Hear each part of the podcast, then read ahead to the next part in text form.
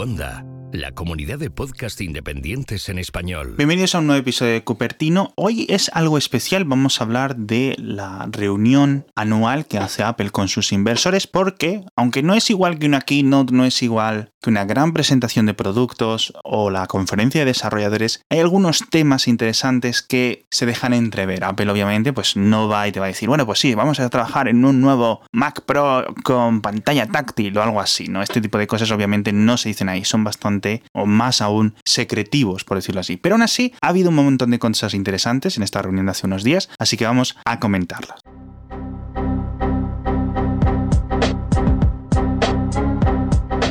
Y es que este tipo de reuniones, pues obviamente están reservadas para los inversores o para los accionistas. Y aunque los periodistas pueden ir, pues no pueden grabar, no pueden tampoco pues hacer preguntas. A mí no me va a hacer preguntas ninguna, se me va a dar un ataque. Una presentación que no queda emitida, no queda con transcripciones públicas, etcétera. En el caso de Apple o otras compañías que sí lo hacen, por ejemplo Facebook incluso creo que las emite en directo. Pero bueno, ya digo, es una forma distinta de ver el futuro, ¿no? Intentar ver el futuro de Apple. Estuvo Tim Cook al principio comentando mucho sobre el Apple Watch, sobre que le llegan montones y montones de correos electrónicos, sobre las labores de electrocardiograma en los países donde ya está activo, en Estados Unidos, etc. Seguimos sin tener noticias de cuándo, por ejemplo, va a estar activo esto en España. Yo me esperaba que hubiera estado antes de que comenzase 2019, ya estamos en marzo y sigue sin estar activado. Ya sabéis que esto a nivel europeo depende o sea, de que la Unión Europea del sí, la, la, Agencia Europea del Medicamento, Así que mm, seguimos sin fecha, pero sí es cierto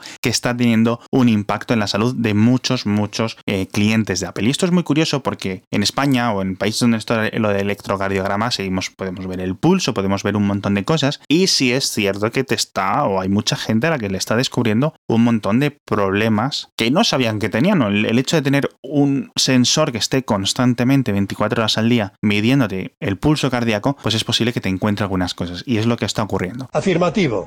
Debes vacunarte, ¿de acuerdo? A nivel de ventas de dispositivos corporales, de lo que ellos llaman wearables, dicen que han aumentado un 50% y aquí yo tengo algunas cifras que han venido un poco de segunda mano. Apple no está dando cifras directamente, siempre habla de porcentajes o de récords de venta, pero bueno, en general, el último trimestre, el trimestre navideño, este en el que se supone que las ventas del iPhone han bajado, bueno, se supone no, han bajado, se han vendido unos 10 millones de Apple Watch. Depende de a quién le preguntes, unos consultores dicen 9,2, 9,5, 10 millones, pero bueno, una barbaridad de ventas. Ya esto solo queda por delante o por detrás del iPad y del iPhone. Es un dispositivo, el Apple Watch, que en tres años ya vende más unidades que los Mac.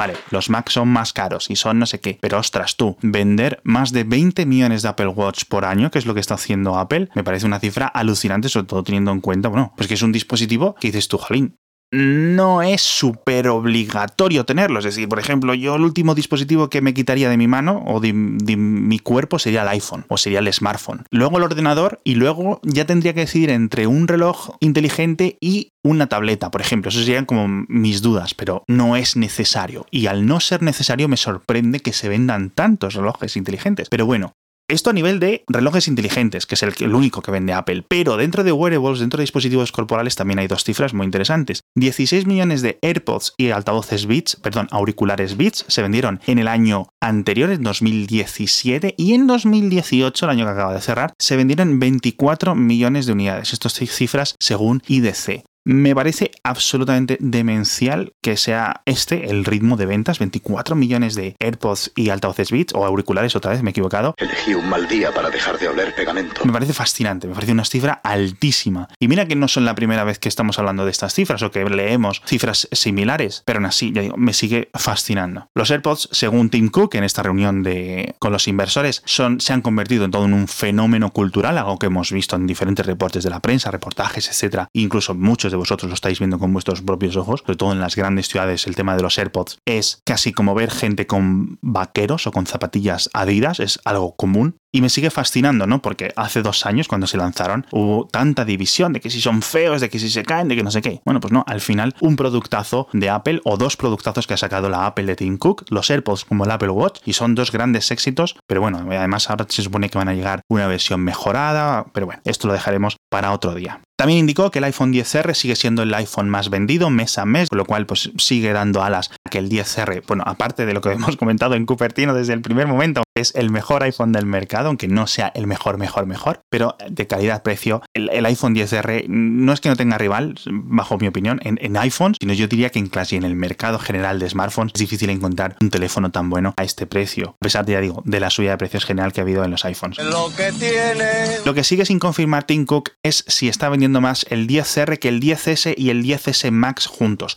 Sabemos que el orden de venta son 10R, 10S Max y en tercer lugar el 10S. Pero no sabemos si cuando dice que el 10R vende más que el 10S Max, perdón, que el 10S, si se refiere a ambos en conjunto. Yo creo que no, yo creo que siguen teniendo un poquito más de ventas acumuladas cuando miras los dos modelos.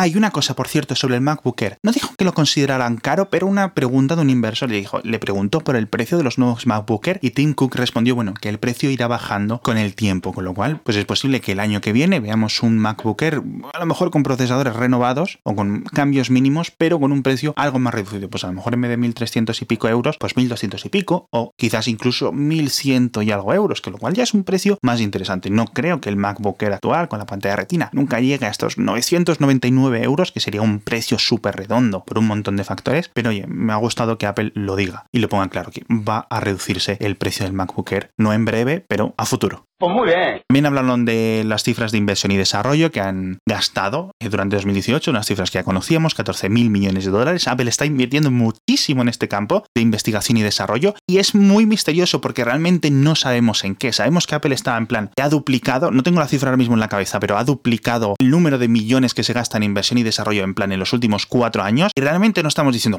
en qué se lo están gastando? ¿Qué es lo que están lanzando? Preguntas perfectas, respuesta perfecta. No todo puede ser el proyecto Titán y no sé qué y tal. ¿Qué están haciendo? Que muchas cosas, pues a lo mejor pueden ser cosas fascinantes como el Face ID o el electrocardiograma, pero estas cosas son casi, tienen que venir de muy atrás, ¿no? Entonces, ¿en qué te estás gastando tanto dinero? Y esto es una de las cosas que más me fascina de Apple, porque es como una caja negra dentro de las cajas negras, que lo que indica es que están gastando muchísimo dinero en investigación y desarrollo, ya digo, pero no hemos visto en qué. Los Macs siguen siendo iguales o muy parecidos, los iPhone igual, más allá del cambio del iPhone 10, los iPad igual, etcétera, etcétera, etcétera. Lo cual, bueno, pues es un poco de misterio. A lo mejor ahora, en unos años nos presentan cosas que nos cambian la vida. De hecho, eso es una de las propias cosas que dijo Tim Cook. Estamos trabajando en unos productos, obviamente no dijo nada, dice that will blow you away, es decir, que nos van a volar la cabeza. Y hablando de cosas que te van a volar la cabeza, el patrocinador de esta semana es akumbamail.com. Si quieres tener tu propia newsletter, tu propio boletín, bien sea de información como Mixio o incluso hacerte uno de Apple o de lo que más te guste, entras en akumbamail.com y los 250 primeros suscriptores son gratis, te los regalan. Pero si triunfas, si empiezas a conseguir miles de suscriptores, con el código MIXIO, M-I-X-X-I-O, te hacen un 30% de descuento durante los tres primeros meses. Funciona muy bien, tiene herramientas muy potentes y hacer una newsletter es más fácil que nunca con akumbamail.com.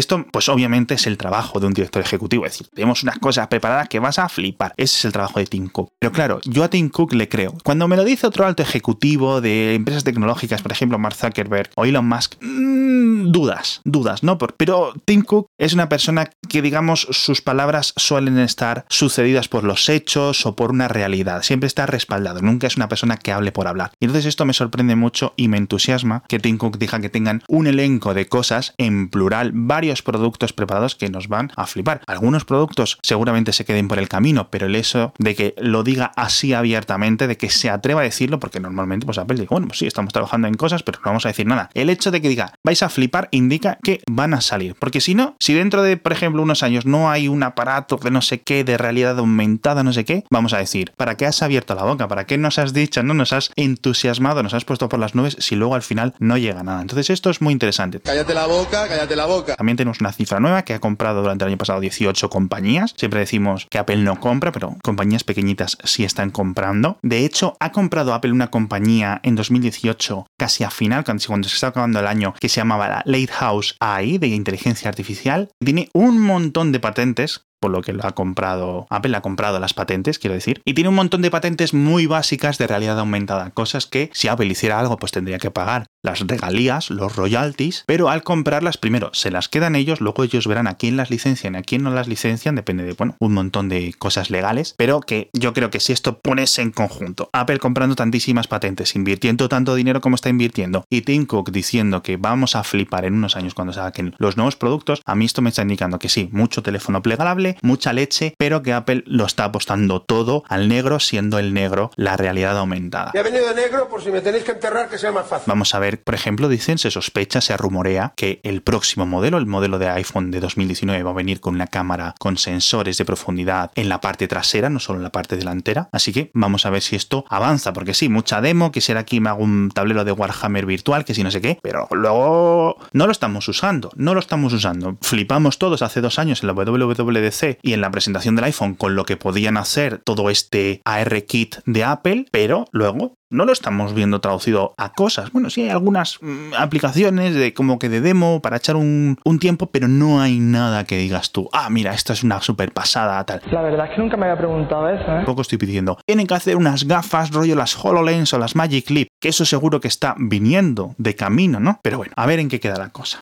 Evitaron algunas preguntas de teléfonos flexibles, de que si están trabajando en ellos, porque obviamente pues, eh, tienes una reunión de, con los inversores después de que tus dos mayores competidores presenten teléfonos plegables, te van a preguntar por ello y dieron bueno, una respuesta, no respuesta, no muy, muy Apple. Pero bueno. A mí no me hacer preguntas ninguna, se me va a dar un ataque. Más allá de eso, una cosa muy interesante que le dijeron a un inversor que le hizo una pregunta casi personal, es en plan, ¿por qué no puedo sacar archivos por el puerto USB-C en el iPad? Y estaba ahí Craig Federighi, que ya sabéis que es el jefe de ingeniería, dijo, bueno, en esto estamos trabajando y lo verás en el futuro. No sé si el futuro es iOS 13, no sé si el futuro es iOS 12.2, punto no sé qué, cuando sea final, o iOS 12.3, pero el caso es que va a venir. Ha habido mucha confusión con esto porque lo he visto en algunos medios que se ha publicado como que esto va a ser eh, salida de películas a través del puerto USB-C, pero esto ya existe, es decir, tú puedes poner un iPad Pro, conectarle un USB-C y utilizar un monitor externo. Lo podías hacer, creo que incluso con la versión anterior, con la versión con Lightning. Esto no es ninguna novedad. Ya no saben qué inventar. Pero la salida de archivos, el poder utilizar eso como un puerto USB tradicional, como lo usamos en los ordenadores, bueno, pues le va a dar mucha más versatilidad. Ya sabéis que al,